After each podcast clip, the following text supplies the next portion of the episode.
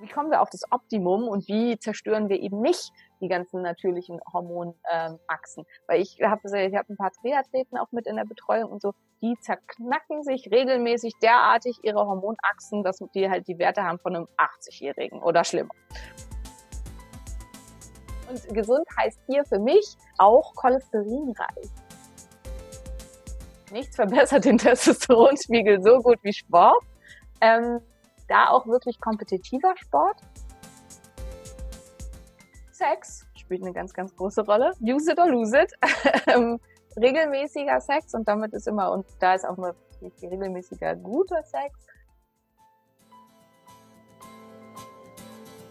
Think, Flow, Growcast mit Tim Böttner.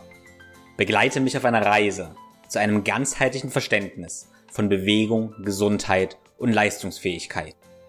Sportwissenschaftler, Ärzte, Athleten, Heilpraktiker, Physiotherapeuten, Biohacker, Osteopathen, Psychologen.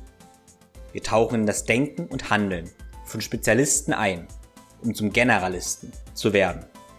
Ein Podcast für Querdenker mit Tiefgang.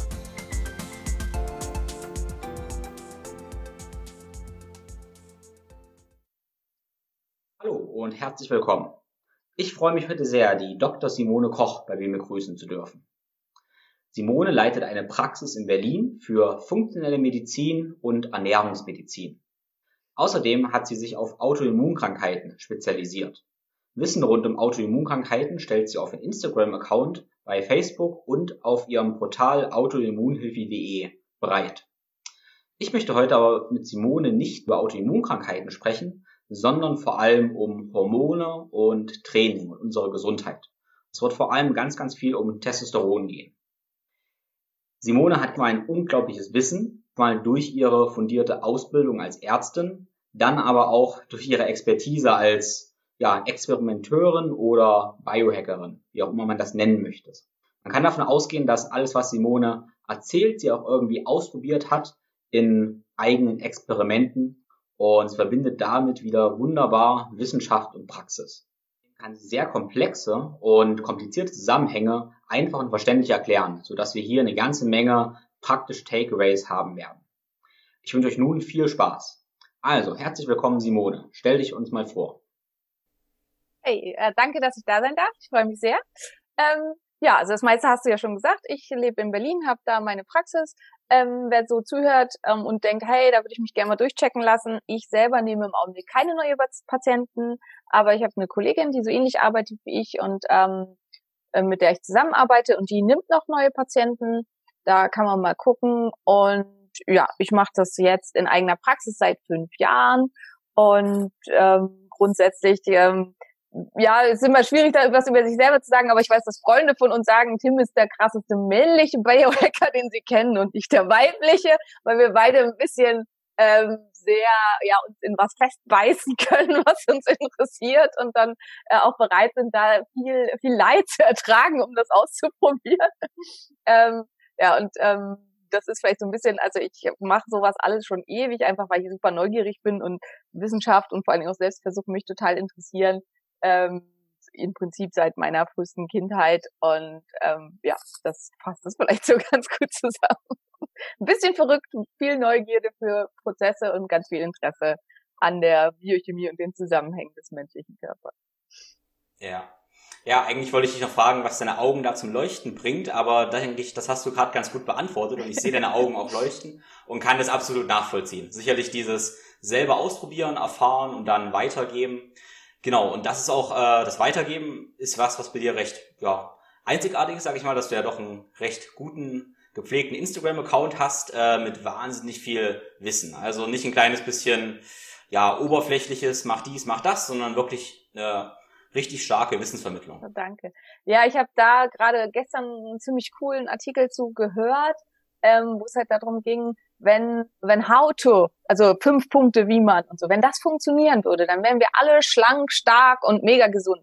Weil es gibt unendlich viele Artikel zu How to äh, Build Strength oder was weiß ich. Und das ist halt eben das Problem. So einfach funktioniert es nicht, sondern was wir eigentlich brauchen, ist ganz, ganz viel Hintergrundwissen, um unser Großhirn zu füttern, damit es das Reptiliengehirn über, ähm, überlisten kann. Weil wie mache ich das? Das wissen die meisten von uns. Aber damit ist es halt noch lange nicht getan. Und ähm, ja, das ist so ein bisschen halt mein Ansatz. Ich möchte so viel Futter fürs Großhirn zur Verfügung stellen wie möglich, damit man dann in der Lage ist, das Reptiliengehirn zu überlisten und halt eben die Sachen zu machen, die am Ende hoffentlich zu einer Veränderung führen. Und deswegen, ja, bin ich da sehr aktiv, dass ich eigentlich seit Anfang diesen Jahres zumindest jeden Tag was poste und auch meistens ziemlich umfangreich in der Hoffnung, dass äh, sehr viel Futter zur Verfügung steht und vielleicht viele erreicht werden, die für sich mhm. was ähm, verändern können. Was ich faszinierend fand, war vor, ich denke vor zwei Jahren auf dem Flowfest in München. Ähm, da hast du einen Vortrag gehalten über, ich denke es war Testosteron. Hab mir den Vortrag angehört, war total fasziniert, habe ein paar neue Sachen gelernt, wie man Testosteronlevel steigern kann und habe dich danach dann gefragt, hey, das soll ich doch bestimmt machen, damit ich mehr Testosteron habe, mehr Trainingsfortschritte mache und so weiter. Und hast du mich angeguckt, hast gesagt, hm, nee, ich glaube nicht. Nimm mal Brennnesselwurzelextrakt. Ja? Und das war so eine das war ja nur eine kleine Aussage, aber ich weiß, da hat so viel dahinter gesteckt, so viel Gehirnwindungen, die gerattert haben, was du da irgendwie gesehen hast. Warum mein Hormonsystem und mein Typ jetzt, ja, ich sag mal, Brennnesselwurzelextrakt brauchte. Und was mich also so interessiert, wenn jetzt jemand zu dir kommt, in die Praxis oder einfach so, was, was sind so die ersten Sachen, die dir auffallen? Wie stellst du so die Gesundheit und Leistungsfähigkeit von jemandem fest, noch bevor du Tests machst? Also vieles ähm, tatsächlich auch Körpertyp. Und das ist ganz, ganz wichtig und das ist was, was man einfach wirklich mit Erfahrung lernt. Ähm, Körpertyp, also das, was erarbeitet ist, von dem zu unterscheiden, was ähm, natürlich da ist. Und ich denke, da ist auch was, was du halt sehr genau weißt, weil du hast sehr, sehr viel gearbeitet, dass man halt wahnsinnig viel erreichen kann und verändern kann mit Disziplin. Und manche haben eben genetisch schon was in die Wiege gelegt gekriegt, was man dann auch sehen kann, ähm, die nicht viel dafür tun mussten. Und das gehört zu den ersten Sachen, die, ja, äh, was bei mir so quasi vor sich geht, dass ich das unterscheide. Und dass man dann bestimmte Merkmale sich angucken kann ähm, und was dahinter steht und darüber eine Idee bekommt, was könnte vielleicht ähm, problematisch sein oder was nicht ähm, und von welchen Hormonen es auszugehen. Ähm, also das ist so ein bisschen so das Erste. Und ganz, ganz wichtig ist, wenn wir mal, äh, äh, ich, das, ich nehme mal als Beispiel die Nebennierenhormone, also das mhm. Nebennierenhormon Cortisol. Ähm, das ist was, was ganz viel in aller Munde ist, ist immer Nebennierenschwäche. Und ähm, da ist halt die Frage, was bedeutet das? Und in den allermeisten Fällen bedeutet, wenn unser Körper funktionell nicht genügend Cortisol zur Verfügung hat aus irgendwelchen Gründen, dass eigentlich die Nebenniere arbeitet wie verrückt und versucht immer mehr Cortisol zu produzieren, unser Körper aber ganz viele Mechanismen ähm, lostritt um dieses Cortisol abzubinden, damit es nicht in die Wirkung kommt. Weil wenn wir ständig immer unter Stress stehen, dann würden wir sterben. Dann würde sich irgendwann unsere Organe zersetzen und so weiter. Super bekannt ist, ich habe da letzte Zeit viel drüber geschrieben, deswegen habe ich das gerade sehr präsent. Ist es halt beim, beim ähm, äh, atlantischen Lachs. Der geht ja zurück in seine Laichgebiete. Ähm, also um da dann zu leichen und dann stirbt er. Und das liegt halt nicht daran, weil diese Reise so anstrengend ist, sondern weil das dem Lachs so viel Stress bereitet, dass dieses extreme Hochschießen aller Stresshormone dazu führt, dass seine Organe zum Ende hin aufgeben. Wenn man dem Lachs die Nebenniere entfernt, dann passiert das nicht. Ähm, und das macht halt unser Körper, versucht dafür zu sorgen, dass wir nicht sterben. Ähm, und das ist halt, das gilt für alle Hormone, wenn ich was frei messe im Speichel oder so, dann ist das nicht unbedingt das, was in den Organen wirklich passiert. Und das ist zum Beispiel halt das, weswegen ich das da bei dir gesagt habe. Wir haben es jetzt nicht nachgemessen, aber meistens stimmt das, was ich äh, mir da so überlege, dass ich vermute, dass du grundsätzlich absolut ausreichend produzierst, aber dass dein Körper dazu neigt, über bestimmte Aromatasen in Hormone umzusetzen, die du vielleicht lieber nicht haben möchtest und ähm, dass dein Körper auch dazu neigt, bestimmte Bindungshormone vermehrt zu produzieren, um die abzubinden, ähm, um dich ein bisschen runterzuhalten, damit du nicht überhitzt, äh, sozusagen über hochläufst. Und ähm, zum Beispiel mit Brennnesselwurzelextrakt kann man halt diese Bindungsproteine blockieren, sodass insgesamt mehr Hormone in die freie Wirkung kommen. Und das ist halt was, was relativ entscheidend ist, weil wenn sowieso schon sehr viel produziert wird, wenn man dann halt noch versucht, von außen was zusätzlich draufzusetzen, dann erreicht man gar nichts, außer dass halt die Bindungsproteine noch weiter nach oben fahren. Und das ist halt auch der Grund. Ich habe ähm, jetzt die Woche einen Podcast gemacht äh, für Profisportler ähm, und da habe ich halt auch über Testosteron und sowas gesprochen und dann sagte halt der, der Podcastmacher, ja, aber Testosteron spritzen ist doch nicht die Lösung. Und ich habe kein Wort gesagt über Spritzen. Und das war halt auch auf dem Flowfest so bei diesem Vortrag. Der Vortrag hieß ja Steroidhormone und die Auswirkungen auf menschliche Gehirn. Und da saßen ganz viele drin, die dachten, ich erzähle jetzt was über Doping und waren halt total enttäuscht, dass das nicht der Fall war. ähm, dass halt eben unsere eigenen Hormone so mächtig sind und dass wir so viel daran tun können, an diesen Prozessen unserer eigenen Hormone, ist irgendwie den meisten gar nicht klar. Die meisten haben halt irgendwie im Kopf, sie nehmen halt dann irgendein Mittelchen oder so. Und dass das so schwierig ist mit diesen ganzen Mittelchen und meistens auch nach hinten losgeht und zu keinem guten Ergebnis führt, liegt eben daran, dass das alles so mega komplex ist und unser Körper viel komplizierter ist, als wir so denken. Und viel von dem, muss man sagen, was ich so gelernt habe und so, ist ganz viel tatsächlich jahrelange Erfahrung. Also so mit Hormonen, das mache ich jetzt ja schon seit 15 Jahren. Ähm, alles in allem sogar vielleicht ein bisschen länger. Ja, also so ungefähr. Ähm, und über die Zeit, glaube ich, hat, äh, gewinnt man weil man sieht ja immer Testergebnisse und den Menschen dazu gewinnt man eine Inkompetenz, ten, äh, Quatsch, eine unbewusste Kompetenz, ähm, dass man halt ja. Äh, mhm. auf den ersten Blick erkennt, was an irgendwas liegt. Und ich habe bestimmte Körpermerkmale ähm, für mich sozusagen mit Hormonwerten in Zusammenhang gebracht, wo ich noch nicht so richtig was zu gefunden habe in der Literatur, dass das mal untersucht wurde. Das wäre halt super spannend. Also mir ist zum Beispiel aufgefallen, dass Testosteron und die Hydrotestosteron-Verhältnis beim Mann, dass man das ablesen kann an der an Stand des Akromions, also wie hoch die Schultern stehen und das halt ähm, wie dieser Winkel ist quasi zwischen Hals und Schultern und oberem Akromion, dass das ganz, ganz stark damit korreliert, wie hoch der DAT-Spiegel ist. Und das hat bis jetzt, wenn ich das nachgemessen habe, immer gestimmt. Ähm, das wäre halt was, was super spannend wäre, das mal wirklich wissenschaftlich zu untersuchen. Aber das sind so. Und wie, wie ist der Zusammenhang? Um, genau. Desto also gerader die Schultern sind, also desto, desto hm. sehr so, was hm. ja auch ein Schönheitsideal für viele ist, dass hm. man halt diesen geraden Schulterwinkel hm. hat, desto höher ist der Dihydrotestosteronspiegel. Und ähm, das geht zum Teil hm. halt auch mit Nebenwirkungen einher sozusagen. Also DHT ist ja fünfmal mhm. wirksamer als Testosteron. Ähm, und mhm. ähm, aber das ist halt was, was mir ganz stark aufgefallen ist. Und auch da ist halt eben, dass man unterscheiden muss zwischen denen, die ihre Schultern hochtrainiert haben, also dieses typische über Schwachs und so, um halt diesen Bereich der mhm. Muskulatur ähm, hm. ähm, des Delta-Muskels mit hoch zu trainieren, dass das eben nicht das gleiche ist, wie, wie wenn anatomisch ähm, die Schultern in einem bestimmten Winkel stehen. Und ähm, dass das halt auch viel damit zu tun hat, wie schnell jemand Muskeln aufbauen kann, mit welchen Sachen er gut klarkommt. Und andererseits die DAT-Typen, also die sehr stark DAT-Typen, mhm. die langweilen sich wahnsinnig schnell. Das sind halt ähm, auch, äh, ähm, also das ist was, was psychiatrisch gut untersucht ist. Das sind die sogenannten Sensation Seeker, die halt sich ganz doll schwer tun, sich langfristig auf irgendwas festzulegen, die immer den nächsten neuen Input brauchen und die jeden Trainer in den Wahnsinn treiben, weil sie ungefähr jede Woche einen neuen Trainingsplan haben wollen, weil sie sich langweilen. Ähm, ähm, ja, also das sind halt dann die Nachteile von dem Ganzen. Andererseits haben die halt als Vorteil, dass sie einfach sehr schnell Entwicklung haben und sich ähm, ja, Muskelaufbau haben und so. Und das aber oft dann ihre super gute genetische Grundlage nicht wirklich nutzen, weil sie nicht diszipliniert genug sind und mit tun. Das ist jetzt so ein Beispiel. Hm. Würdest du sagen, ist Testosteron so das für einen Leistungsfortschritt das wichtigste Hormon oder was, was gibt's da noch, was so sehr, sehr relevant ist, was äh, du dir anschaust? Wachstumhormon spielt natürlich auch eine ganz, ganz, ganz große Rolle. Wenn, also wenn da Probleme sind, wenn mhm. insgesamt Hypophysäre-Probleme vorliegen, dann passiert da auch nicht viel. Hm, Regeneration. Hm? Hast du einen, äh, hast du Marker am Körper, was du siehst oder wie das jemand jetzt so nachvollziehen kann für sich? Wie man Wachstumshormone irgendwie. Tendenziell ist es, wie groß die Extremitäten sind. Also große Hände, große Füße im Verhältnis zur Körpergröße. Das ist immer das Wichtige. Ähm, starkes Kinn, ähm, große Nase und so. Das sind alles Zeichen dafür, dass relativ viel Wachstumshormone vorhanden sind.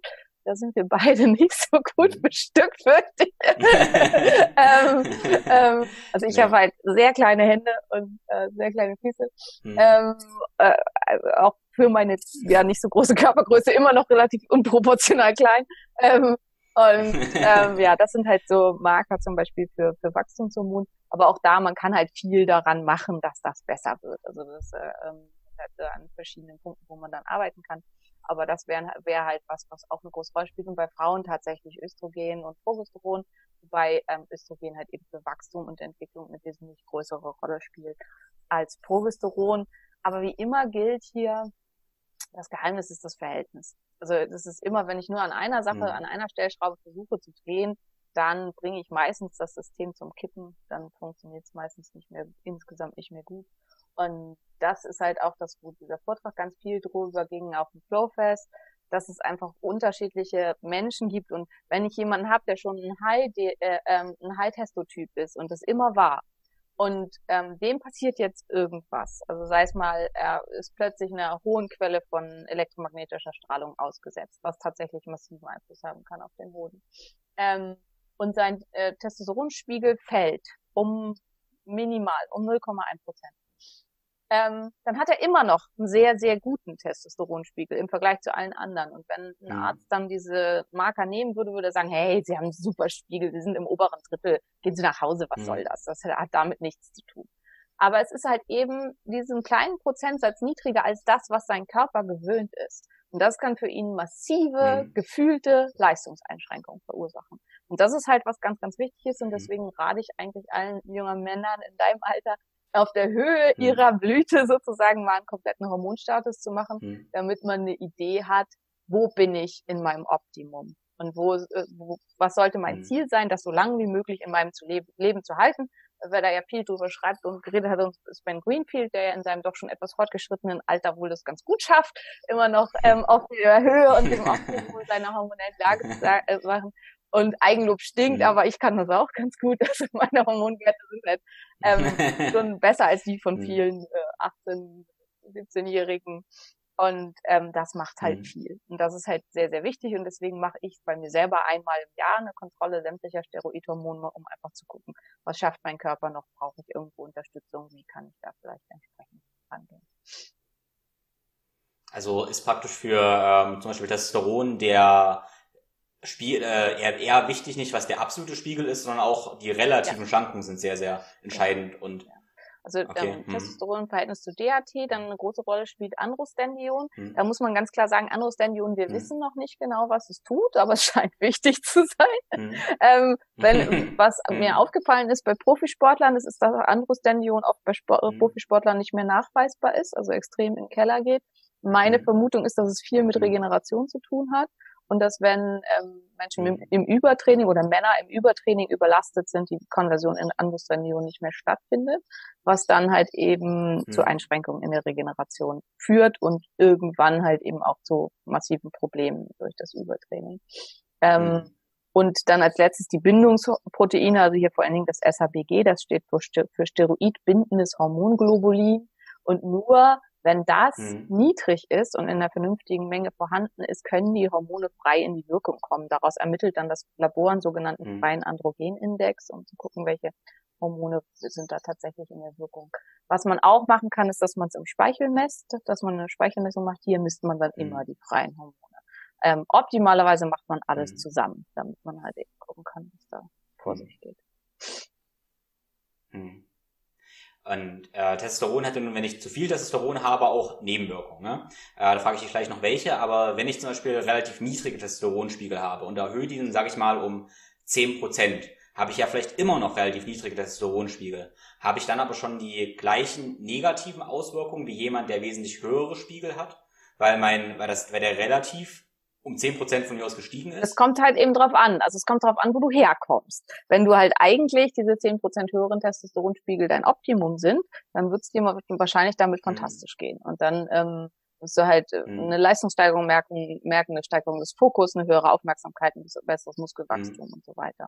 Wenn du eigentlich jemand bist, der mhm. adaptiert ist an viel niedrigeren Testosteronspiegel und du steigerst deinen Spiegel um zehn Prozent, ähm, dann kann es sein, mhm. dass du das ähm, für dich bemerkst als eine Überagitiertheit, als ähm, zum Teil eine mhm. quälende erhöhte Libido, ähm, so äh, als ähm, ja Hautgeschichten sind oft was, was mhm. daran hängt, wobei das ist das Verhältnis von Testosteron und DHT, aber ähm, dass das mit eine Rolle mhm. spielt und ähm, solche Geschichten. Das, worauf du, glaube ich, so ein bisschen hinaus willst, ähm, was auch, ja, erhöhte Aggressivität wird auch noch da mit in äh, mhm. Zusammenhang gebracht. Weil mhm. was man eben sagen muss, die High-T-Typen, die haben das mhm. gelernt.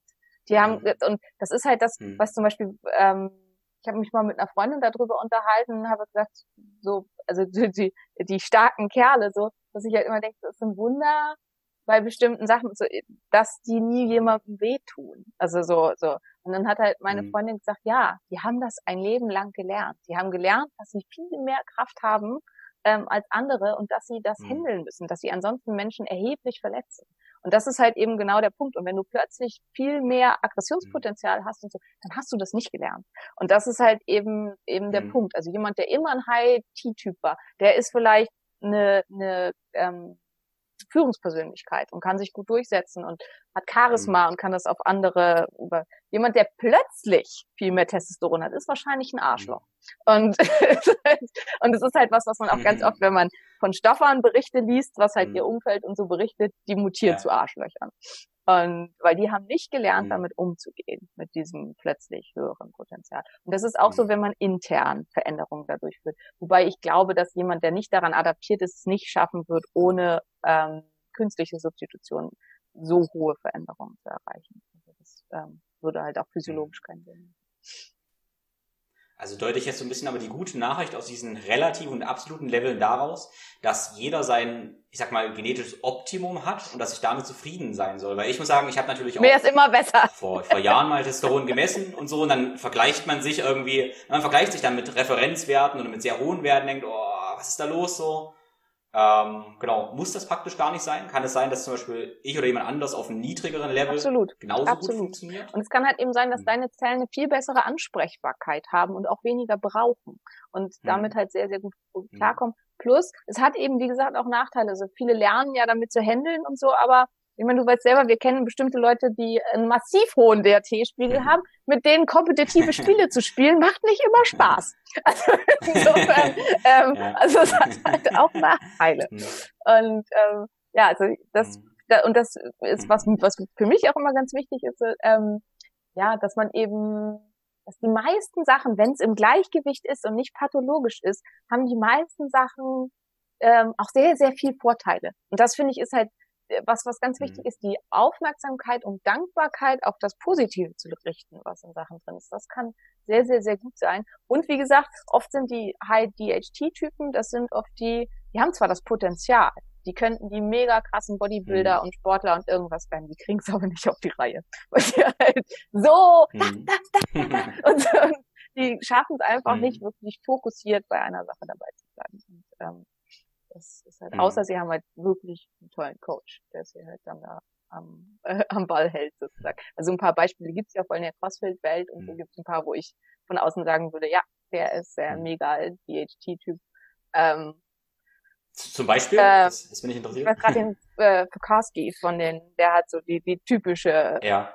DHT-Figur mhm. ähm, und so. Und der hat, glaube ich, einfach einen super guten Coach, der ihn immer bei der Stange hält. Und so. er hat auch schon in mhm. Interviews gesagt und so, er langweilt sich schnell und er braucht halt immer neuen Input und so. Ähm, und unter der ja. Prämisse, also wenn man jemanden hat, der das nutzt, oder bei irgendwas mhm. hier von den äh, Ivan Lendl von den Tennisspielern, der bei dem mit dem war das wohl auch ganz mhm. toll so und sein äh, sein Trainer hat ihn nie zweimal das gleiche machen lassen, weil er sich Kennst du ja, Roger stimmt, Federer? über den steht das, da steht das auch in der, in der. Bei den, bei dem habe ich so oft gelesen, dass sein Trainer seit 20 Jahren mit ihm arbeitet und jedes genau. Mal sich irgendwas ja. Neues ausdenken muss, weil genau. er sich sonst zu Tode langweilt. Ja. ja, ganz, ganz stark so. Ja. Gut gefördert kann es halt sehr viel werden, ähm, schlecht gefördert wird sehr wenig. Ja, trotz alledem, also liest man ja immer wieder, dass in den letzten, ich weiß nicht mehr, wie die Statistik war, aber die Testosteronwerte sinken ja bei Männern doch seit, ich weiß nicht, seit 50 Jahren irgendwie. Ja, ähm, und in den letzten 15 Jahren um 30 Prozent overall. Also wenn du Gesamttestosteron mhm. vergleichst, wenn du jetzt deine gesamte Alterskohorte mhm. vergleichst mit ähm, der gesamten Alterskohorte ähm, von vor 20 Jahren, dann ist der Testosteronspiegel um ein Drittel niedriger. Das ist dramatisch. Ähm, und ja, das mhm. hat ganz viel mit den mhm. Umwelteinflüssen um uns herum zu tun. Was, was, sind da, was denkst du, äh, sind die größten Einflussfaktoren? Und ich will das mal ganz kurz betonen. Ähm, die größten, weil ich sehe ganz oft so Debatten, man redet über, man hat eine Liste mit Sachen, mit allen möglichen Faktoren, die man machen kann. Das Supplement, das Schlaf, ganz, ganz, ganz viele Faktoren. Und dann wird aber oft gar nicht gesagt, was die größten Faktoren sind. Ich denke, ein Faktor macht 20 mal mehr aus als dieser mhm. ganz kleine Faktor. Deshalb, äh, was sind die wirklich großen Faktoren? Ich glaube, was man auch unterscheiden muss, deswegen würde ich das gleich so ein bisschen mitmachen, ist Faktoren, an denen ich was ändern mhm. kann und an Faktoren, an denen ich wenig ändern kann. Mhm. Ähm, die größten Faktoren sind ähm, chlorierte Biphenyle und ähm, Phthalate, Weichmacher. Die spielen die größte mhm. Rolle, darauf sind Männer unglaublich empfindlich. Ähm, also vor allen Dingen das männliche Geschlecht bis hin zu, das ist zunehmend, also im Tierreich ist das Verhältnis von Weibchen zu Männchen inzwischen nur noch äh, 1 zu 10. Das heißt, es gibt zehnmal mehr weibliche Nachkommen, mhm. weil keine Nachkommen entsprechend mehr, äh, also männliche Nachkommen mehr gezeugt werden können, weil die Weichmacher das verhindern, dass sich das männliche Geschlecht ausbildet. Ähm, auch bei Männern, äh, bei, dem, bei Menschen ist der Trend in die Richtung. Es, werden, es gibt immer weniger Jungen, also immer weniger männliche Nachkommen. Ähm, und ähm, die, also die Hodengröße schrumpft, ähm, die Funktion der Leidigzellen ist eingeschränkt. Ähm, das findet halt schon im Mutterleib statt. Und dadurch ist dann auch im weiteren Leben der Testosteronspiegel niedriger und entsprechend eingeschränkt. Das ist der größte Punkt. Das ist aber auch einer, an den wir ganz, ganz schwer rankommen. Man kann mhm. viel machen. Also es gibt zum mhm. Beispiel eine Studie dazu, äh, ich sage immer gerne, das ist, glaube ich, Gillette, ne, für das Beste im Mann. Ähm, zwei Tage Gillette und der Phthalatspiegel im Urin ist 800-fach erhöht. Also, liebe Männer, mhm. das ist nicht das Beste für den Mann. ähm, äh, äh, also da kann man wirklich viel machen, also was das angeht. Ähm, CoCheck ist ja da die App dazu, kauft nichts, wo ähm, Duftstoffe, Phthalate oder irgendwas drin sind.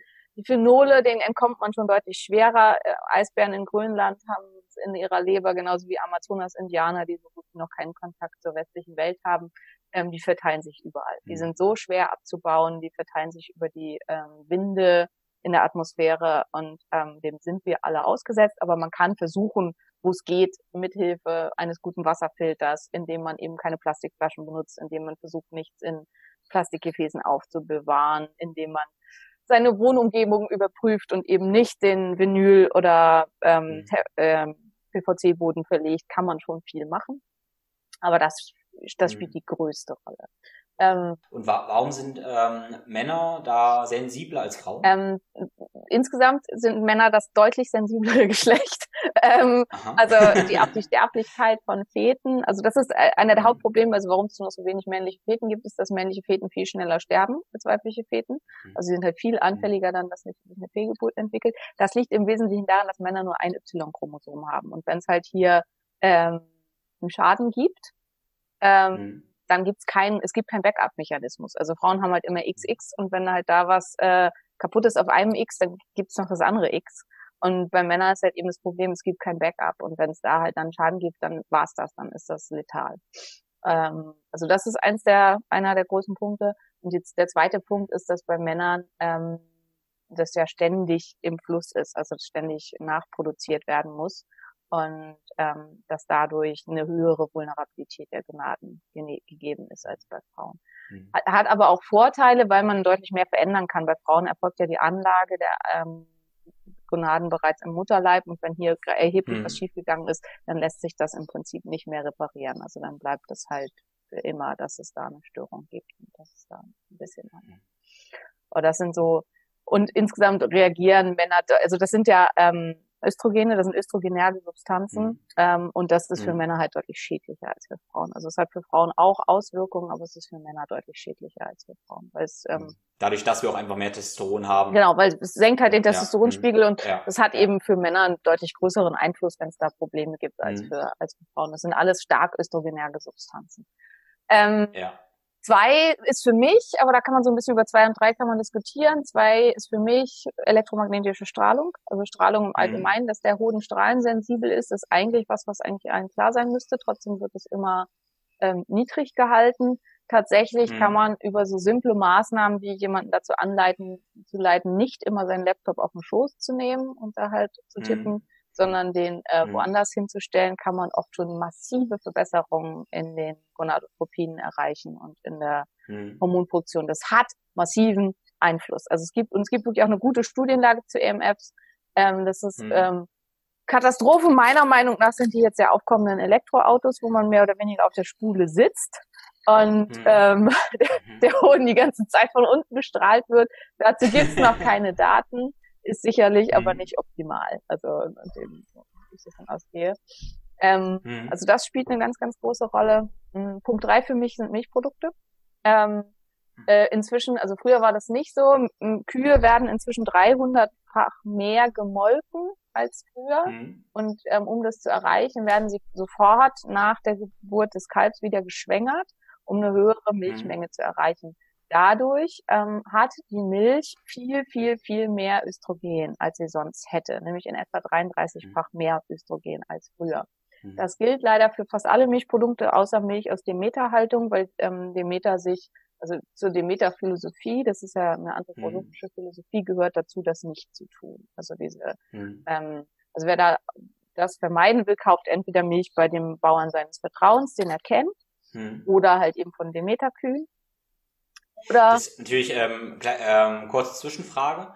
Ähm, sind Östrogene da hitzestabil? Also ja. ist jetzt eine Rohmilch, ja. also ist es egal, ob die homogenisiert ist Ach, oder Ja, ähm, also das ist egal mit dem homogenisiert hm. und pasteurisiert, das spielt noch eine andere Rolle. Ähm, das, da hm. geht es um Lektine und Caseine, die auch ähm, ungünstige Auswirkungen auf unser Fortpflanzungssystem haben. Hm. Ähm, durch die Pasteurisierung werden halt da Veränderungen hm. erreicht, die noch schlechter sind als, äh, als vorher, aber das Östrogen insgesamt ist sehr, sehr stabil. Also auch pasteurisierte mhm. oder homogenisierte Milch hat mhm. genauso mhm. viel Östrogen. Also das macht keinen Unterschied.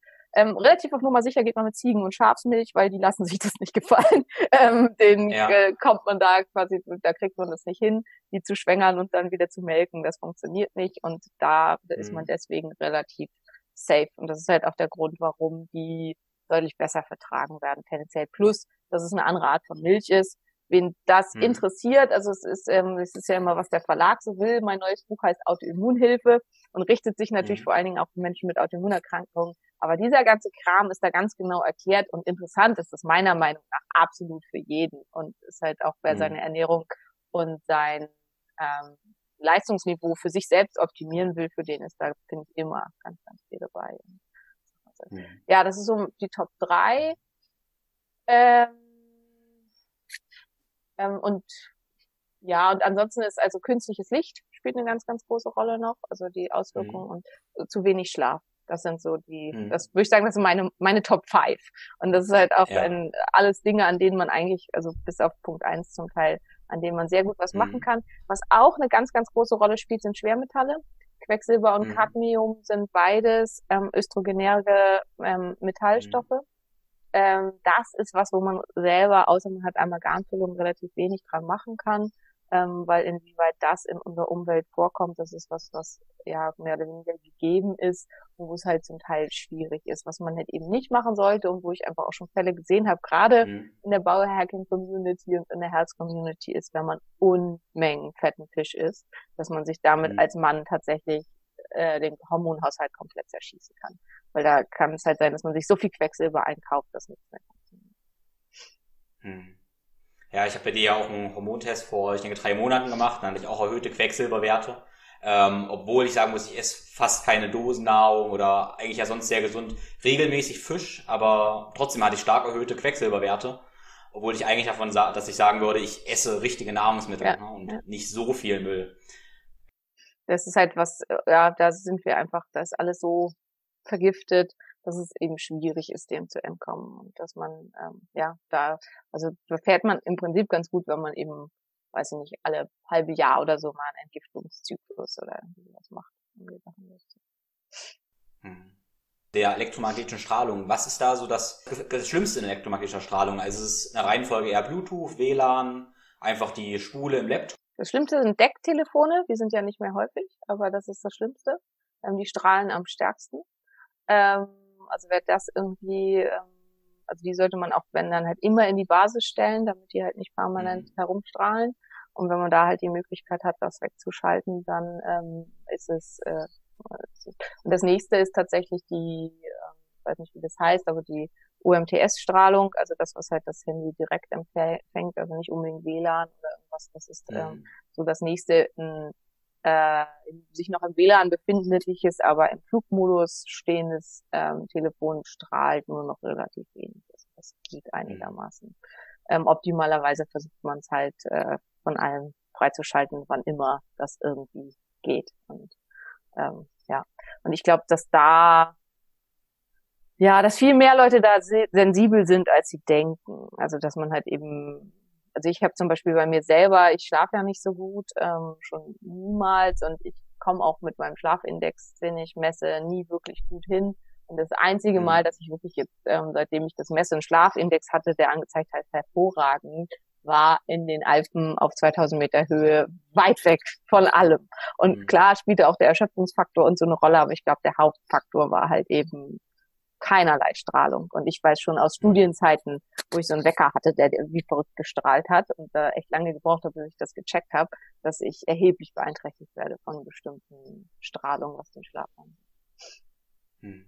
Ja, es ist halt immer schwierig, allgemein sowas zu spüren. Wenn man es halt 30 Jahre anders gewohnt ist, dann merkt man ja nicht, wie schlecht einem das eigentlich tut, ja, ja. wenn man das Natürliche gar nicht mehr kennt. Ja. Wenn wir das vermieden haben, ne, was uns jetzt Testosteron runterzieht, was sind für dich so äh, Go-To-Wege, um Testosteron zu steigern? Gerade für einen, für mich auch gerne für einen Sportler, mhm. der Leistung steigern will. Ähm, also zum einen ist wichtig zu gucken, ähm, also ganz wichtiger Punkt sind Pausen. Also ich denke, dass äh, hoffe ich, es wird immer noch auch so gelehrt, aber ähm, wie, wie oder ähm, ist noch immer der Konsens, desto, desto länger die Pause, desto mehr Wachstumshormon ausgeschüttet wird, äh, wird ausgeschüttet, desto kürzer die Pause, desto äh, mehr eher Testosteron. Der goldene Weg liegt in der Mitte. Also das dann irgendwie meinst, meinst du meinst du im Training Im Training, genau. zwischen Im, Im Training ähm, und ähm, auch zwischen den Trainings. Also wenn man äh, Übertraining ist halt super schlecht für die äh, für hm. den Steroidhormonhaushalt. Also dass man halt und das ist auch ganz, ganz wichtig, ohne Substitution, also ohne dass mhm. irgendwas brauchen Männer mehr Pausen.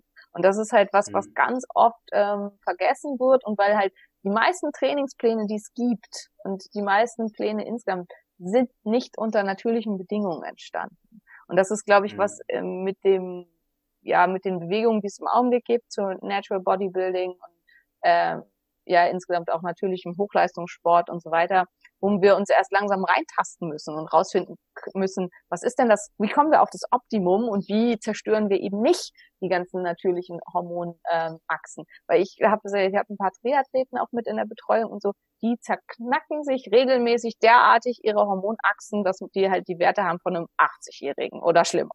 und ähm, und das ist halt eben das für sich zu lernen. Weniger ist mehr. Dass man, äh, Männer sind da einfach vulnerabel. Frauen können da viel mehr ab. Also Frauen können viel höheres Volumen fahren, können viel häufigere Einheiten machen. Also für Frauen drei bis viermal die Woche ein Ganzkörperplan ist total okay. Für einen Mann ist das zu viel. Mhm. Ähm, das macht die Hormonachsen kaputt. Und da muss man halt mehr gucken, ähm, ja, was kann man da unterschiedlich dran machen. Also das spielt eine ganz, ganz große Rolle und dann eben Training an sich. Nichts verbessert den Testosteronspiegel so gut wie Sport. Ähm, hm. Da auch wirklich kompetitiver Sport. Das klingt immer blöd, aber das ist tatsächlich so. Also schon an ähm, eine Kompetition zu denken und an einen Wettbewerb mit jemand anderem führt bei Männern zu einer Erhöhung des Testosteronspiegels. Ähm, Sex spielt eine ganz, ganz große Rolle. Use it or lose it. Mhm. mhm. Regelmäßiger Sex und damit ist immer, und da ist auch mal regelmäßiger guter Sex. Ähm, das festgelegt. Äh, äh, Frage, Frage zwischendurch, regelmäßiger guter Sex, da unterscheiden sich viele Lehren tatsächlich auch. Ja? Also Yogis sagen manchmal einmal im Monat oder ja. so, habe ich schon manchmal gelesen. Was ist für dich regelmäßig? Also die Studien dazu, ich berufe mich immer mhm. auf wissenschaftliche Studien, wo halt mhm. eben auch geguckt wurde, wie verändert sich der Testosteronspiegel, mhm. wie verändert sich die Gonadotropinausschaltung und die, Ver, ähm, mhm. die ähm, na, Produktion und die Arbeit der Leidigzellen und der Sertoli-Zellen, mhm. ähm, hat festgelegt dreimal pro Woche. Ähm, das ist das, was da als, als, als, als Maßstab ja. festgelegt wurde. Ähm, mhm. Und also diese Ideen, was ja bei den Yogis, also ich denke, dass viel, da ist ja die Idee, dass das Energie rausgibt und dass Energie dadurch ja. verloren geht und dass wenn man quasi lernt, diese Energie mh, anderswohin zu channeln mhm. an andere Stellen, dass man die dann entsprechend nutzen kann.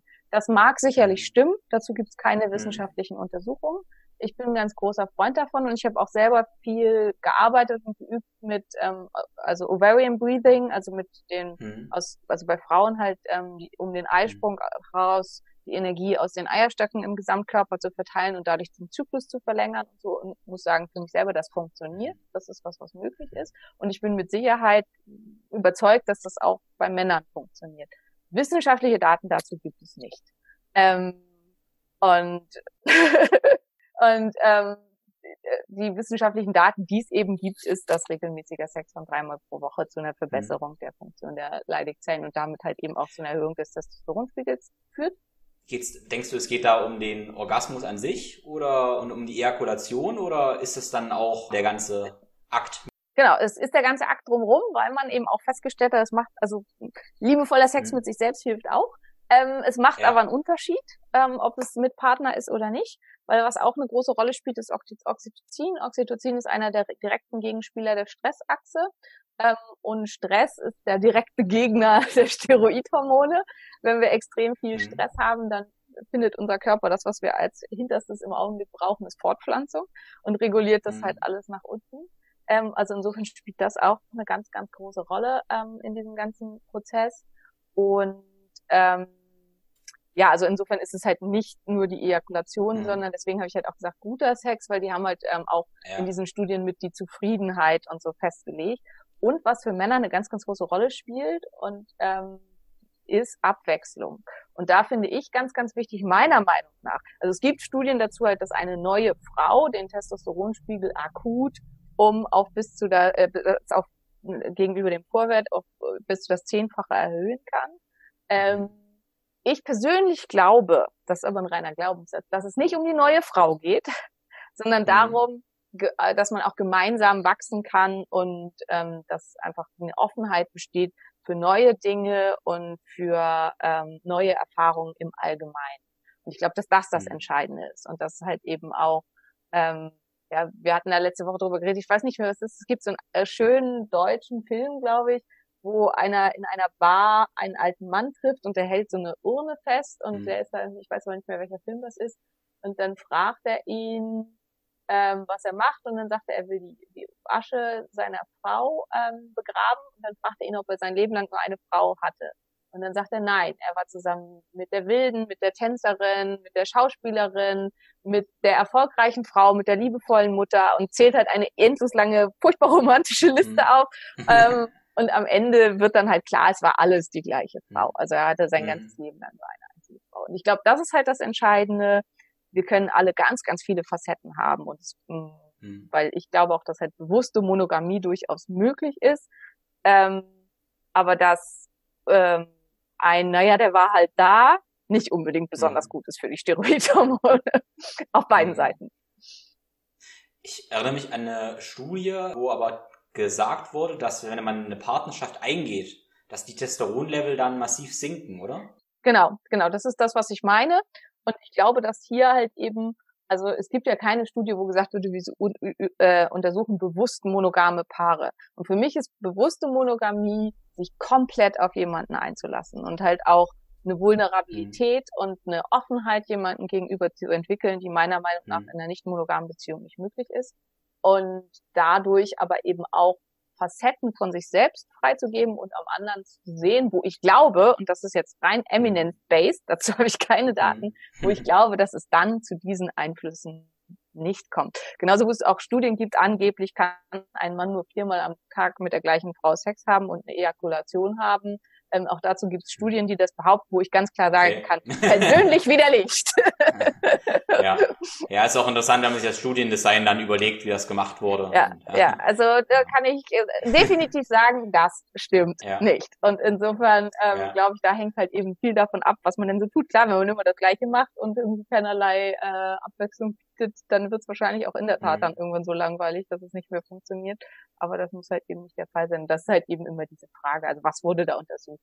Wenn da jetzt halt ja. die klassische, leider klassische deutsche Ehe oder so untersucht wurde, dann ist mhm. es sicherlich in vielen Fällen so, dass es dazu kommt, dass die äh, Werte fallen. Aber nicht nur beim Mann, das ist bei der Frau genauso. Also hatten wir ja das Thema Sex. Was hast du noch für andere Tricks oder wichtige Einflussfaktoren auf das Testosteronniveau und Leistungsaufbau? Gesunde Ernährung, logisch. und gesund heißt hier für mich ähm, auch cholesterinreich. Und das ist halt eben einer der, also der, der Ausgangspunkt aller Steroidhormone ist der Cholesterolring. Und wenn kein Cholesterol vorhanden ist, dann können auch keine Steroidhormone gebildet werden. Und das gilt halt für alle Steroidhormone, also für äh, Testosteron, Progesteron, ähm, Aldosteron, ähm, alle Mineralkortikoide und das gilt auch für Vitamin D. Und ähm, das ist halt was, was ganz, ganz wichtig ist. Und zu hohe Cholesterinspiegel sind vor allen Dingen ein Zeichen eines reduzierten Stoffwechsels und einer schlechten Steroidhormonsynthese. Und dann kann halt nicht das Geheimnis sein, die mit einem ähm, Statin runterzudrücken, weil das macht es nur noch schlimmer und deswegen ist Libidoverlust und Erektionsstörung auch eine der Hauptnebenwirkungen von Statinen, sondern äh, dann sollte halt eigentlich das Ziel sein, dafür zu sorgen, dass der Körper das Cholesterin auch wieder benutzt. Es gibt natürlich Ausnahmen, es gibt, gibt genetische ähm, Funktionen, Fehlfunktionen oder Polymorphismen, wo der Körper ähm, äh, gesättigte Fette nicht gut weiterverarbeiten kann und die müssen dann wirklich darauf achten. In den meisten Fällen ist es aber wichtig und gerade junge Mädchen, die mit einer Amenorrhoe kommen und so, das sind oft ähm, entweder welche, die partout ums Verrecken ähm, Gewicht verlieren wollten, auf eine ganz, ganz ähm, und eine extreme Low-Fat-Diäten gemacht haben und halt ja nur das Ei, Weiße vom Ei essen und überhaupt kein Fett und so weiter, das macht die Hormone komplett kaputt, also das bringt die völlig in den Keller. Oder und nicht böse sein, aber es ist wirklich einfach ein Problem. Veganer. Ich habe gar nichts gegen Veganer. Das wird mir immer vorgeworfen. Wirklich, liebe Veganer, ich habe überhaupt nichts dagegen. Aber man muss sich der bestimmten gesundheitlichen Risiken bewusst sein. Und ein Cholesterinmangel, der tatsächlich da auftreten kann, ist ein gesundheitliches Risiko der veganen Ernährung. Wo finden wir Cholesterin vor allem? Gibt es auch pflanzliche Cholesterinquellen? Es gibt auch pflanzliche Cholesterinquellen, die sind nicht so häufig. Ähm, das sind die sogenannten Fettpflanzen, also Avocado gehört dazu. Kokosnuss hat gesättigte Fette, wo der Körper aber sowas draus machen kann. Im Wesentlichen aber super ist Ei, Eigelb. Ähm, und deswegen gibt's auch, auch, da gibt's halt auch Untersuchungen dazu, was jetzt wieder beim Testosteronspiegel, dass tatsächlich, da gibt's ja diesen schönen Eigenbericht von Tim Ferriss, ähm, das, und, ähm, aber da gibt's halt auch tatsächlich Untersuchungen zu, dass der Konsum vieler Eier tatsächlich zu einer Erhöhung des Testosteronspiegels führen kann. Ähm, und ähm, ja, also das ist halt, äh, tierische Quellen sind tatsächlich da äh, die besten Quellen, die man da nutzen kann. Aber da ist halt natürlich auch wieder wichtig, das passiert nur, wenn eben die ganzen Mechanismen im Körper auch dafür gegeben sind wenn halt andere Sachen nicht funktionieren, dann wird man nach sechs Eiern nur einen erhöhten Cholesterinspiegel haben, aber keinen erhöhten Testosteronspiegel. So also alles Felder sehr offen für Eigenversuche, ähm, kann man auch viel Spaß mit haben. die, äh, die Erfahrung äh, ist äh, für mich und äh, also nicht persönlich, sondern als, als Beobachterin, Eier funktionieren. Also, so. äh, funktionieren die akut oder ist das eher so ein langfristiges oder mittelfristiges Ding? Die funktionieren hm. tatsächlich relativ akut. Also das ist ja auch, also hm, das sind ja immer so n gleich eins oder zwei oder drei Studien, aber Tim Ferriss hm. hat da mhm. ja ein paar Untersuchungen zugemacht bei sich und so. Und bei Freunden, dass es tatsächlich akut den Testosteronspiegel relativ stark hochbringt innerhalb von, ich glaube, sechs bis zwölf hm. Stunden. So ja, ich weiß, äh, Ben Greenfield hat dazu auch mal irgendwas geschrieben und er hat dann so sein perfektes Essen vor dem, ähm, ja, vom Geschlechtsverkehr genannt. Und das war bei ihm, glaube ich, ein Steaksalat mit schön mit Butter angebraten. Genau, irgendwas in Richtung mhm. Granatapfelkern hat er noch reingemacht und so ein paar Sachen. Äh, ja, ja, genau. genau. Genau, und das sind dann halt die, die Nahrungsmittel, die man sonst nutzen kann. Granatapfel, super. Pinienpollen, das sind so die Klassiker, die, wobei man die aufbrechen muss. Also da, das ist ein bisschen komplizierter, aber Granatapfel ist auf jeden Fall was. was also ich habe natürlich das ja. wahrscheinlich alles schon ausprobiert. Also Pinienpollen hatte ich auch mal. Ich fand die relativ teuer, aber ich hatte das Gefühl, dass mhm. es ja was gebracht hat. Es war nur keine billige Sache. Ja. ja. Ja, genau. Also Pinienpollen muss man aber mhm. wissen, Pinienpollen sind so ähm, potent phytoandrogen, dass man damit tatsächlich die Eigenfunktion hemmen kann, ähm, wenn man die halt in hoher Dosierung langfristig nimmt. Insofern finde ich, das ist für junge und gesunde und mhm. äh, Männer in ihrer vollen Blüte eher nicht empfehlenswert, weil man halt eben damit tatsächlich ähm, die Eigenfunktion der Leidigzellen runterbringen kann. Ähm, sowas wie zum Beispiel Granatapfel oder so ähm, erhöht halt eher nur die Produktion und ist damit dann hilfreich. Und ja, Brennnesselwurzelextrakt, das ist halt da einer meiner Favoriten, weil Brennnesselwurzelextrakt blockiert die Bindungsproteine und sorgt halt dafür, dass deutlich mehr in die freie mhm. Wirkung mhm. kommt. Und das ist das Simpelste, weil das macht nichts an der Eigenproduktion und macht da halt keine mhm. Veränderung und ist deswegen sehr, sehr gut. Wer Schwierigkeiten hat mit der DHT-Umsetzung, weil also wer eher dazu neigt, dass er halt und mit der Umsetzung in anderes Tendion, also wer vermehrt Probleme hat mit Pickeln und ähm, ja, Haaren überall oder auch Haarausfall und so und aber hm, Einschränkungen beim Muskelwachstum, da kann Sägepalmextrakt günstig sein. Das ist was, was man dann mal versuchen kann. Mhm. Also es kommt halt da auch wieder sehr drauf an, an welcher Stelle möchte ich in den ganzen Haushalt eingreifen. Und was ist da hilfreich und wichtiger finde ich noch, Verzicht auf, Phyto, äh, auf Östrogene. Mhm. Und weil ähm, Phytoöstrogene wirken deutlich schwächer als körpereigene Östrogene. Das heißt, wenn ich bei Frauen Phytoöstrogene gebe, habe ich eher eine Blockade der Östrogenrezeptoren, weil die setzen sich da drauf und haben halt nur in etwa drei Prozent der Wirkung des körpereigenen. Östrogens. Dadurch, dass Männer so wenig Östrogen haben, haben sie aber eine östrogenärge Wirkung. Das heißt, für Männer sind sie extrem ungünstig. Und da sind die Top sind Hopfen, liebe Männer, das Bier, das Bier nach dem Training ist wirklich, dass man damit echt seine Leistung und Muskelwachstum und so erheblich verschlechtern kann. Ähm, auch das angeblich so gesunde Elektrolyt äh, balancierte Weißbier äh, ist ungünstig, was das angeht. Ähm, also Hopfen ist das stärkste Phytoöstrogen. Leinsamen ähm, was viel irgendwo empfohlen wird und so insgesamt, das steht sogar, glaube ich, auf den Packungen drauf, mehr als 20 Gramm Leinsaat ist für Männer nicht empfehlenswert. Die Lingane im, Weiz, äh, im Leinsamen sind extrem wirkungsvoll. Und ich würde deswegen da immer von abraten. Und es gibt so ein paar Entgiftungsärzte, die halt zu sehr großen Mengen Leinöl am Tag raten unter der Entgiftung. Das ist sicherlich auch eben um diese, um ähm, also zum Beispiel die östrogenär Wirkung des Quecksilbers abzudämpfen mhm. für Frauen sehr, sehr sinnvoll. Für Männer kann es tatsächlich eine starke Östrogenisierung machen mit starken Wassereinlagerungen und Okay, also auch im Leinöl habe ich immer noch die äh, erfüllte Östrogene drin. Ja.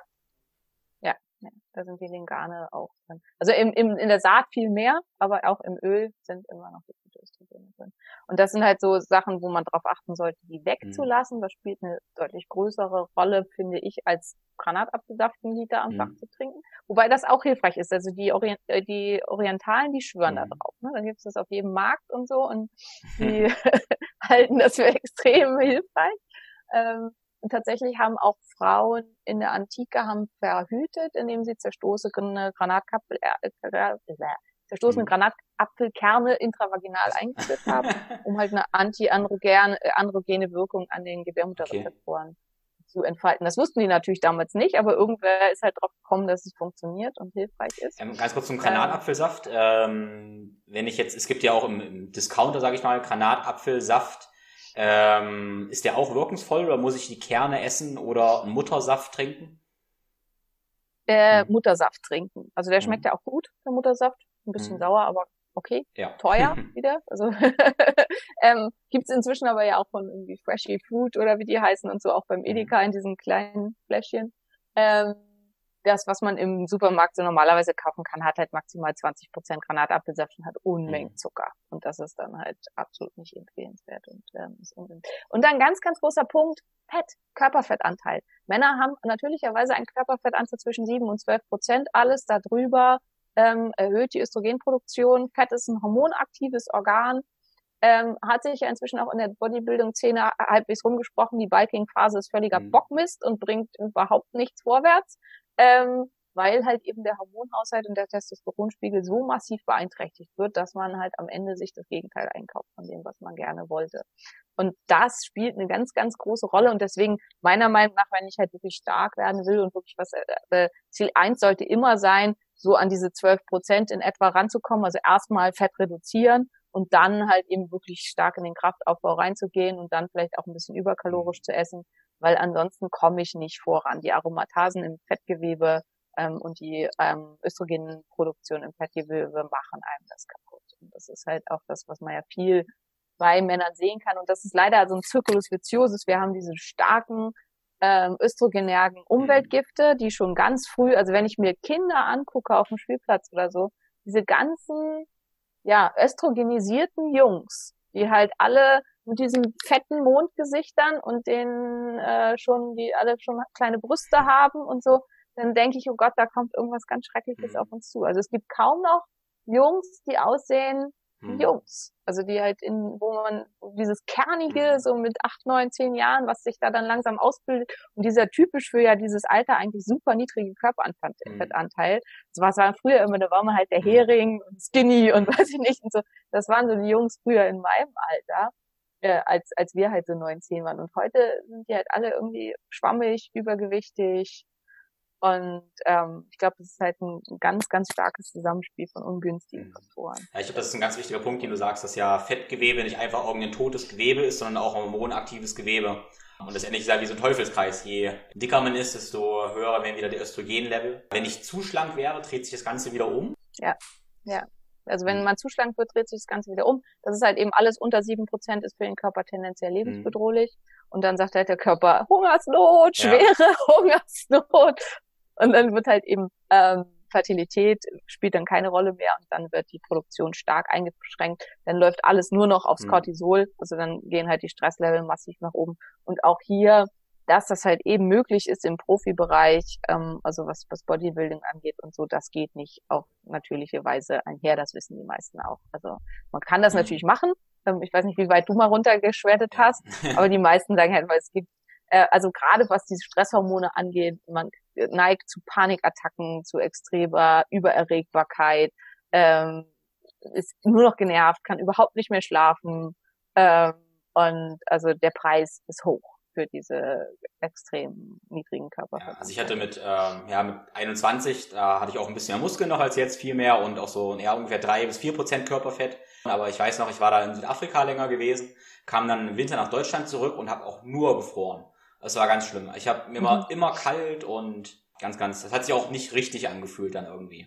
Ja, ja. Also ich weiß es nur von meinem Trainer, der nochmal so ein Outdoor-Überlebenstraining gemacht hat und wirklich dachte, er muss sterben, weil er so gefroren hat und dann auch für sich festgestellt hat, ich kam wieder so, ich glaube, der Mensch ist nicht dafür gemacht, so einen niedrigen ja. Körperfettanteil zu haben. Und ähm, ja, und es ist halt, wie du sagst, wenn man drin ist, dann kommt es einem halt schön vor und so, aber am Ende ähm, für die meisten, die jetzt nicht unbedingt in diesem Business und in dieser Szene so stark drin sind, fühlt sich auch so ein Körperanteil von so sieben, acht Prozent am schönsten an. Also ich denke, auch wenn man Frauen das beurteilen lässt, was sie am mhm. attraktivsten mhm. finden, werden fast alle, also außer wenn man, man ist total ähm, kulturell in dieser Bodybuilding-Szene drin, werden fast alle immer den Körperfettanteil mhm. um sieben Prozent nehmen. Um Aber es ist interessant, dass ich noch kurz festhalten, dass du sagst, dass sieben bis zwölf Prozent den natürliche Körperfettanteil sind, weil man vergleicht sich oft so mit der Umgebung und denkt dann manchmal, ah, okay, das ist normal, das ist natürlich, was meine Umgebung ist und das ist ja nun wesentlich höher ne, im Moment. Aber das ja, ist, denke ja, denk ich, ja, wichtig, im Kopf so mal eine, einen Setpoint ein bisschen niedriger zu setzen. Wobei ich persönlich glaube, wir haben halt so eine tiefe Idee in uns, was natürlich ist. Also so wie Männer fast immer Frauen mit einem Körperfettanteil so um 18, 20 Prozent am schönsten mhm. finden, finden halt, wie gesagt, Frauen tendenziell, also wenn man das beurteilen lässt, da gibt es halt auch Studien zu Männer in diesem Bereich auch mhm. am schönsten. Und das ist halt das, was wir, glaube ich, ähm, wo wir schon noch eine äh, biologische Verknüpfung in uns haben, die erkennt, das ist das, wo wir eigentlich sein sollten und wo es halt auch, wo halt alles auch am optimalsten läuft. Weil bei Frauen ist es ja noch viel extremer. Frauen fallen viel schneller in den Bereich, wo sie diese ganzen Hormone nicht mhm. mehr produzieren und wo es halt alles nicht mehr funktioniert. Frauen sind sehr hoch angewiesen auf ihren Körperfettanteil. Und andersrum aber auch, also wenn man halt zu hoch geht, dann funktioniert halt auch da alles nur noch ganz, ganz mhm. schlecht und minimal. Ich Fliege, die immer auf meine Kamera kriecht. Dann hätte ich noch die dritte Stufe von der Frage. Das erste war, was wir vermeiden, dann was so die normalen Sachen sind, die wir machen können, um Testosteron zu steigern. Adaptogene interessieren mich speziell gerade sehr. Ich habe da extrem gute Erfahrungen gemacht in den letzten Jahren. Kannst du was zu sagen? Was sind Adaptogene und was sind so deine Top ja, drei, vier? Ja, ähm, Adaptogene helfen dem Körper, die Homöostase zu halten. Homöostase ist, dass die, die, die Systeme im Gleichgewicht sind und das ist das halt, was ich jetzt ja schon ein paar Mal gesagt habe. Entscheidend ist das Gleichgewicht. Es hilft halt nicht, das eine oder andere hochzubringen und das ist das, was Adaptogene machen, ohne in die körperlichen Regelkreise einzugreifen. Das heißt, ohne die körperlichen Prozesse zu stören und runter zu regulieren. Ähm, das ist das, was Adaptogene ausmacht. Bei vielen wissen wir noch nicht so genau, wie sie wirken. Wir wissen nur, dass sie wirken und dass sie zum Teil sehr, sehr gut wirken. Ähm, mein Lieblingsadaptogen ist, glaube ich, auch dein Lieblingsadaptogen und hat gerade auch, auch für den, für den männlichen Organismus ganz, ganz positive Faktoren, ähm, ist Ashwagandha. Ashwagandha hat nachgewiesen halt auch einen hohen Vorteil ähm, auf die Androgenproduktion, verbessert die Androgenproduktion, verbessert die Testosteronproduktion. Zum Teil so erheblich, dass Frauen, die da Störungen in dem Bereich haben, also ein PCOS oder sowas mhm. haben, plötzlich so viel mehr Androgene produzieren, dass sie berichten über Vergrößerungen der Labien und der Klitoris unter, und so weiter unter einer Ashwagandha-Gabe. Also es scheint da erhebliche Einflüsse zu haben. Mhm. Ähm, ja, und Ashwagandha gehört zum Beispiel zu den Stoffen, wo wir einfach nicht wissen, warum das mhm. funktioniert. Es funktioniert. Es gibt ganz, ganz viele Studien dazu, dass es funktioniert, dass es wirklich toll funktioniert. Warum ist unklar. Und deswegen hat die Pharma, ich finde Gott sei Dank, es auch noch nicht geschafft, die entscheidenden Stoffe zu isolieren mhm. und in irgendwas anderes reinzustecken, sondern es bleibt halt, genau, mein Top 2 ist Cordyceps. Ja. Mhm. ähm, den, ähm, auch da, äh, Cordyceps ist eher während Ashwagandha eher ausgleichend ist und vor allen Dingen auf das Stresssystem sehr stark wirkt, auf die Entzündungslage stark wirkt und vor allen Dingen eben auch aufs ähm, Androgensystem, ähm, hat Cordyceps vor allen Dingen Auswirkungen auf den Energiehaushalt und wirkt da ähm, ausgleichend, was das äh, angeht. Ähm, und ja, kann auch overall, also über den ganzen Tag verteilt genommen werden und hat mhm. da meistens ziemlich gute Auswirkungen. Mhm. Und ich selber setze sehr viel als drei Rhodiola ein. Mhm.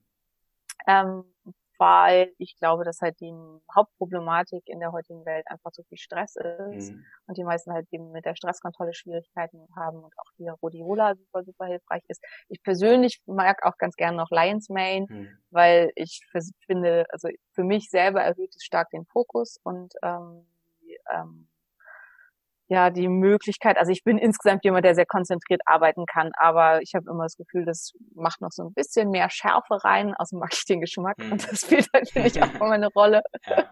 ähm, ja, und als letztes vielleicht, was eigentlich aber höher anzusiedeln ist von den, von den Tops, mhm. aber was halt eben wahnsinnig teuer ist, ist CBD. Mhm. Also ähm, CBD hat, finde ich, einfach super gute Auswirkungen. Problem ist, um die Wirkung entsprechend zu erzielen, müssen viele viel, viel, viel, viel höhere Dosen nehmen als das, was auf den Packungen steht. Und dann ist man einfach im Preis liegen, mhm. wo ich finde, das ist unverhältnismäßig. Also wenn ich am Tag irgendwie zwei, drei Euro für das CBD-Öl ausgebe, was ich nehmen muss, dann macht es halt irgendwie nicht mehr so richtig viel Sinn aber CBD in seiner Wirkung aufs endokannabinole System und damit halt eben auf die Homostase mhm. des Körpers relativ ungeschlagen, meiner Meinung nach. Aber halt eben im Augenblick noch zu teuer. Mhm. Ja, sehe ich. Genau, geht mir auch so, auch so meine, meine Erfahrung. Ich denke, also ich setze zum Beispiel CBD dann in besonderen Zwecken ein, wenn ich weiß, okay, jetzt lohnt es sich mal besonders, ich muss besonders gut schlafen ja. oder wenn ich eine Frau wäre, dann würde ich wahrscheinlich, wenn meine Regel kommt, das nehmen, dann ist es okay, das an ein paar Tagen im Monat zu nehmen. Du hattest neulich erzählt, dass die Rezeptoren 48 äh, Stunden gesättigt werden. Mhm. Das heißt, man muss es gar nicht jeden Tag nehmen, oder? Genau. Es sind sogar 62 mhm. Stunden, also zum, das, ähm, und ähm, also da im Prinzip, das ist jetzt auch wieder nur von mir, würde sich aber ja daraus ableiten, dass es ausreicht, wahrscheinlich, wenn man es jeden dritten Tag oder so nimmt, dass das völlig ausreichen müsste, um halt dauerhaft aber schon auch eine Aktivierung an den Rezeptoren mit zu erreichen. Mhm. Mhm. Ich persönlich finde ähm, ganzheitliche Präparate am besten. Also bei mir selber wirkt das aus der ganzen Handpflanze, was nicht gefiltert wurde und nichts mit Abstand am besten. Das deckt sich eigentlich schon auch mit der Studienlage, dass man die Entourage aller Cannabinole braucht. Mhm. Tatsächlich ist es auch so, mhm. ist in Deutschland ja verboten, dass ein zusätzlicher THC-Anteil auch die Wirkung verbessert. Mhm. Deswegen ist in der Schweiz ein THC-Anteil von ein Prozent erlaubt in den CBD-Ölen, bei uns nicht. Ähm, und das ist auch das, was ich so als Erfahrung gemacht habe, dass die ganzheitlichen und äh, Öle aus der ganzen Pflanze am besten funktionieren. Aber so ein bisschen muss das jeder für sich selber rausfinden. Das gilt halt für alle Adaptogene. Hm, das ist einfach sehr unterschiedlich. Also es gibt sehr, sehr viele verschiedene und was für einen super passt, da muss man ein bisschen rumexperimentieren. Und wichtig finde ich auch, CBD finde ich wirkt relativ unmittelbar. Aber Dinge wie zum Beispiel Ashwagandha oder Cordyceps, da braucht man zum Teil ein bisschen Geduld. Also es macht keinen Sinn, das zu nehmen und nach drei Tagen zu sagen, wirkt mich ist scheiße und das wieder in, den, mhm. äh, in den Schrank zu stopfen sozusagen. Ähm, studienmäßig braucht Ashwagandha zum Beispiel tendenziell drei Monate, um seine volle Wirkung zu entfalten. Dem sollte man ein bisschen Zeit geben. Und mehr hilft mehr bei diesen Sachen. Also es ist oft, die Nahrungsergänzungsmittel sind alle unterdosiert. Zum Beispiel alle Studien mit Ashwagandha wurden durchgeführt mit 1500 bis 2000 Milligramm täglich. Ähm, die meisten Präparate, die man kaufen kann, kann 300 bis 400 Milligramm. Das heißt, man muss halt entsprechend viel nehmen, um wirklich die in Studien festgestellten Ergebnisse erzielen War das Extrakt oder ähm, Pulver? Extrakt, Extrakt. Hm. ja, Extrakt. Ja, das heißt ja zur Verdeutlichung, wenn das 1500 Milligramm Extrakt waren, ist es meistens ein 1 zu 10 Extrakt. Das sind ja dann gute mal 15 Gramm oder 10 Gramm Ashwagandha-Pulver. Das ist schon eine ganze Menge. Ja, ja. Dafür ist es dann irgendwie auch nicht länger genug, aber naja. Mein äh, Rezept manchmal am Abend ist tatsächlich Kollagenprotein mit Geschmack, ja, mit einem Süßstoff drin und da Ashwagandha einrühren, das heiß machen und das kurz aufkochen und dann ist das wie so ein ja, vanilliger, heißer Kollagen-Ashwagandha-Drink. Also ich finde es ganz, ganz, ganz lecker, ehrlich gesagt. Ähm, andere finden es immer noch furchtbar. Ich finde, man gewöhnt sich dran. Also ich finde, ich habe für mich so das Gefühl, am Anfang fand ich es eklig und bitter. Und inzwischen mag ich es total gerne und fehlt mir halt auch was, wenn ich es nicht nehme. Und ich habe immer für mich das Gefühl, es ist ein, halt ein Zeichen dafür, dass es einem gut tut. Genauso wie mir mein Kollagenkaffee morgens, ich mag den so gerne, dass ich mich richtig darauf mhm. freue. Und, mhm. ähm, und das ist, zeigt mir halt irgendwie, dass es was ist, was mir gut tut. Und deswegen würde ich auch jedem raten, wer ein gutes Körpergefühl hat, sollte sich nichts reinzwingen, was sich für ihn furchtbar anfühlt. Also wenn es halt äh, super ekelhaft ist und sich da alles im Körper gegen widerstrebt. Also zum Beispiel ich persönlich, ich muss von Sojaprotein brechen. Und zwar unmittelbar mhm. und auch nicht, nicht wortwörtlich. Und das finde ich mhm. ist halt ein ganz klares Zeichen. Das tut mir nicht gut. Und solche Sachen sollte man dann halt nicht versuchen, trotzdem auf Teufel komm raus zu, zu nehmen. Da will unser Körper uns schon was sagen. Und, ähm, ja. das, das, das ist eine seine Diskussion, weil äh, tatsächlich, ich habe ich hab, ähm, ja, da auch lange nicht so richtig drauf gehört. Und meine Freundin fragt mich immer mal, wenn ich irgendwas sage, dass ich das nicht möchte, ob ich das gelesen habe, dass ich das nicht möchte oder ob ich das wirklich nicht möchte. Und da muss ich mal ernsthaft drüber nachdenken, weil ich es doch recht schwer teilweise unterscheiden finde, ob ich das jetzt irgendwie auf einer kognitiven Ebene gerade gelesen habe, von jemand gehört habe, dass das gut für mich ist, oder ob mein Körper mir wirklich sagt, das ist gut für mich. Ja, ja. ja und ich glaube, Männer haben es da ein bisschen schwerer als Frauen. Ich denke, Frauen haben da ein besseres inneres Steuer. Ich glaube, es kommt sehr auf den Mann oder die Frau an und wie man so verwired ist. Also ich tue mich halt auch schwer, ich musste das für mich lernen. Ich glaube, wichtig ist da auch zu gucken, was bin ich für ein Typ. Also ähm, nicht für jeden ist, fühl in deinen Körper rein das, was, sondern eher, dass man sagt, hör mal in dich rein, was sagt deine innere Stimme oder was siehst du vor deinem Auge?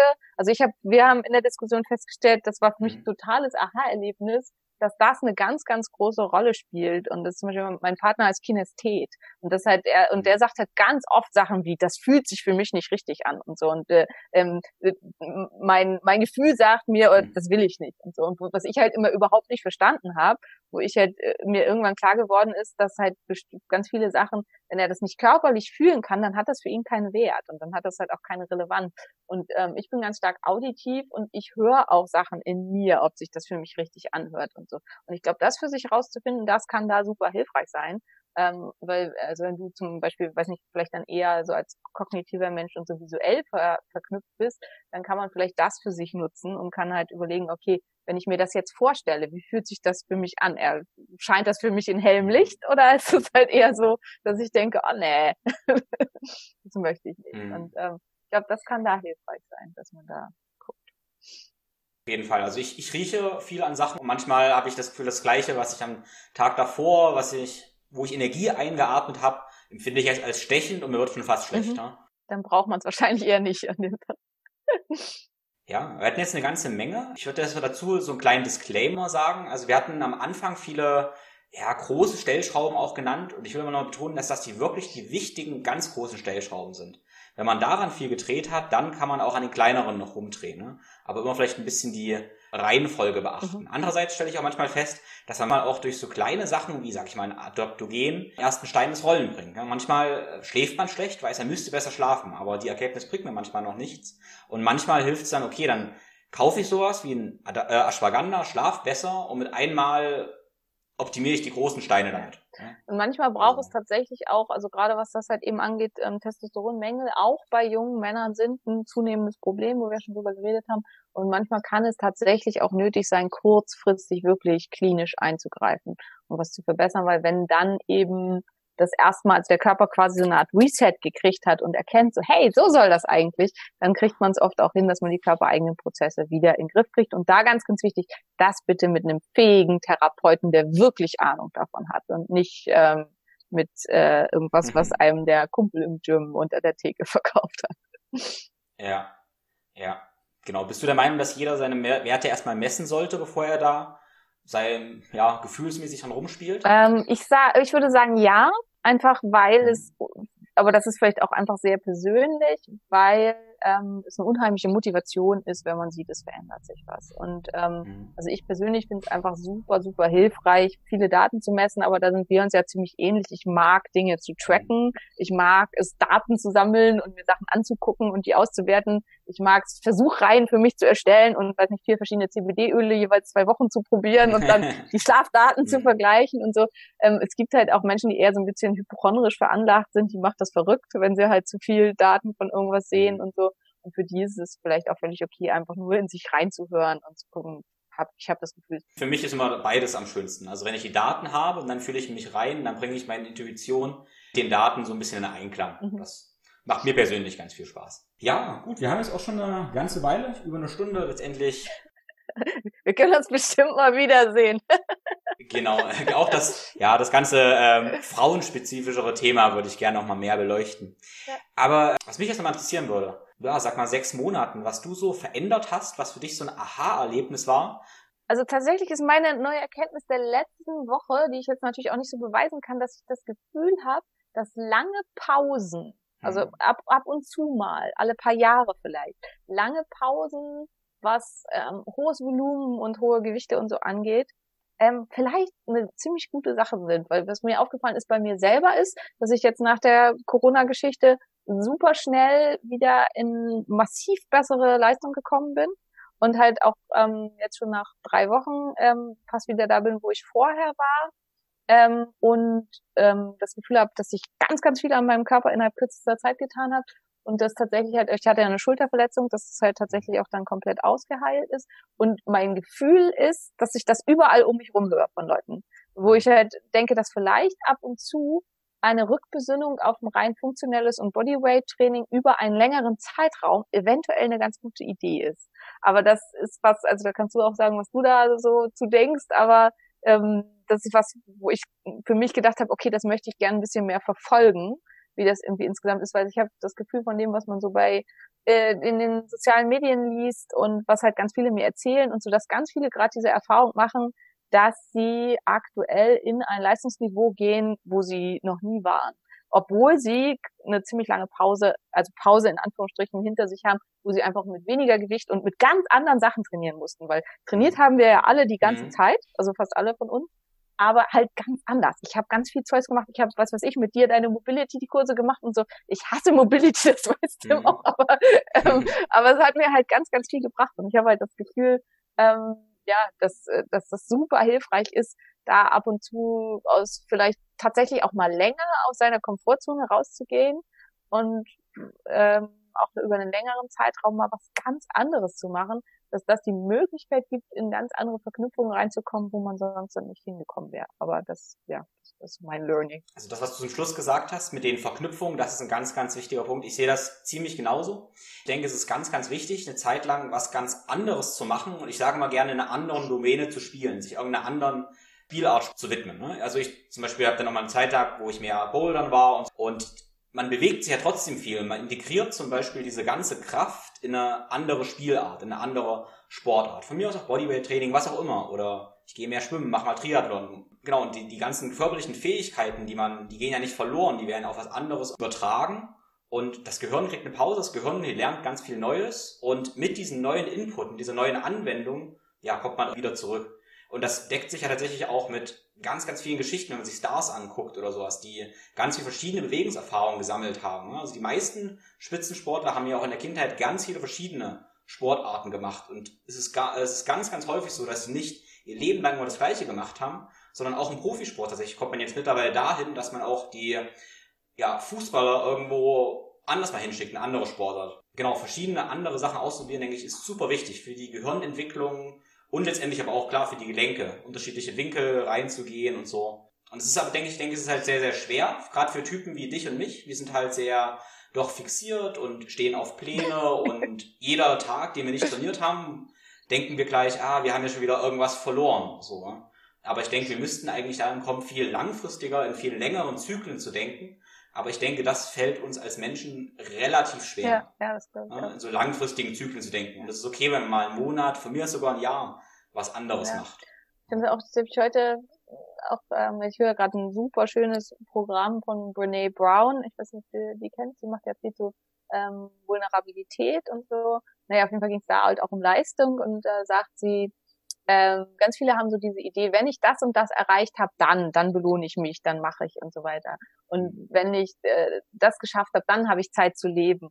Und das ist halt äh, eigentlich, das, dass man sagt, ich mein großes, also mein Gesamtziel ist oder ich möchte das und das machen, wie ich möchte irgendwie ganz viel Sport machen und das erreichen und so. Und während ich auf dieses Ziel zusteuere, möchte ich spielen und Spaß haben und mich erholen und ähm, einfach äh, mein Leben leben. Und ich glaube, das ist halt was, was als Mindset in der heutigen Zeit ganz vielen fehlt. Dass halt die ähm, Relaxationsphasen und die Phasen des Spielens genauso wichtig sind wie die Phasen, in denen wir Leistung bringen. Und ähm, ja, das ist halt ganz, ganz wichtig. Und ich glaube, dass das eben was ist, was viele in den letzten acht Wochen oder zehn Wochen gemacht haben, dass viele viel mehr gespielt haben, also mit verschiedenen Sachen mhm. gespielt haben und so, aber vor allem nichts anderes übrig geblieben ist. So, hey, ich mache Yoga, mhm. ich habe das immer verweigert, die ganze ja. ja. Ja. Das ist halt das war echt gut. Mhm. Ja, also ich denke, es interessiert nicht auf alle zu, aber mir ist ganz oft so, wenn je verkrampfter ich an irgendwas rangehe, je mehr ich irgendwas will, klar, es klappt eine Zeit lang richtig gut und irgendwann fahre ich mich so fest, dass es eigentlich irgendwie nach hinten runter geht. Mhm. Und manchmal habe ich es gehabt, okay, dann sage ich, okay, gebe ich es halt auf kurz nach der Art, lass kurz los. Und plötzlich wache ich wie eine Woche später auf und merke, wow, krass, jetzt hat es wirklich funktioniert. Genau, dann danke ich dir erstmal. Ja, wenn die Leute jetzt Bock haben, von dir mehr zu lernen, auch du hast ja auch so ein paar Wissenspakete und so weiter, äh, magst du dazu was zu erzählen, wie man dich finden kann, was du noch so machst? Mhm. Ähm, ich habe zwei Bücher geschrieben, ähm, Happy Hashimoto und Autoimmunhilfe. Die sind jetzt relativ speziell auf Autoimmunerkrankungen, aber wenn das interessiert, also ähm, ich glaube, wenn, also du hast wahrscheinlich auch viele Coaches und so, die zuhören und Schilddrüsenerkrankungen sind ja bei Frauen so die zunehmende Krankheit überhaupt. Also da ist das vielleicht auch ganz interessant, weil es halt auch sehr funktionell orientiert ist. Ähm, mein Patienten- und Menschen-Informationsportal ähm, heißt Autoimmunhilfe. Ähm, da findet man auch meine ganzen Wissenspakete zu verschiedensten Themen, Wissenspaket Hormone, Schwangerschaft, Jod, Nebenniere, alles Mögliche. Und einen speziellen Abnehmkurs für Schilddrüsenerkrankungen. Ähm, und wenn man ja wissen will, was ich so treibe, was gerade meine neueste Herausforderung für mich selber ist ähm, oder womit ich mich gerade beschäftige, das findet man am besten bei Instagram äh, wo ich halt eben, wie gesagt, sehr viel schreibe. Das ist vor allen Dingen für die interessant, die wirklich auch in die Tiefe gehen mögen. Da schreibe ich viel über biochemische Zusammenhänge, über sowas. Also das ist so meine Blogposts. Und was ich halt selber so tue, esse, mache und so weiter, das findet man in meinen Stories. Ähm, und ja, also das fasst es, glaube ich, so dann ganz gut zusammen. Bei Instagram bin ich Dr. Simone Koch, einfach DR Simone Koch, ein Wort, keine Zeichen, keine Leerzeichen, kein gar nichts. Da findet man mich, glaube ich, ganz gut. Und ja, würde ich mich freuen, wenn ihr mir folgt. Dann vielen, vielen Dank. Über alles, worüber wir gesprochen haben, das verlinke ich in den Show Notes auf www.thinkflowgrow.com-podcast. Und da gibt es Zusammenfassung von allen wichtigen Punkten. Also ich höre mir das Ganze ja auch nochmal an und schreibe das alles so mit. Ich möchte ja auch eine ganze Menge lernen dabei. Und wie gesagt, verlinke alles, über was wir gesprochen haben. Jetzt liegt es natürlich an unseren Zuhörern. Das ganze Wissen bringt uns ja nur was, wenn wir das Ganze auch umsetzen. Ne? Wenn wir das integrieren und da ja unsere Schlüsse ziehen. Ja, und wenn euch das Ganze gefallen hat, ihr was mitnehmen konntet, dann ja, macht einen Screenshot von dieser Episode. Und eurem wichtigsten Learning verlinkt Simone und mich darin. Dann freuen wir uns auf euch.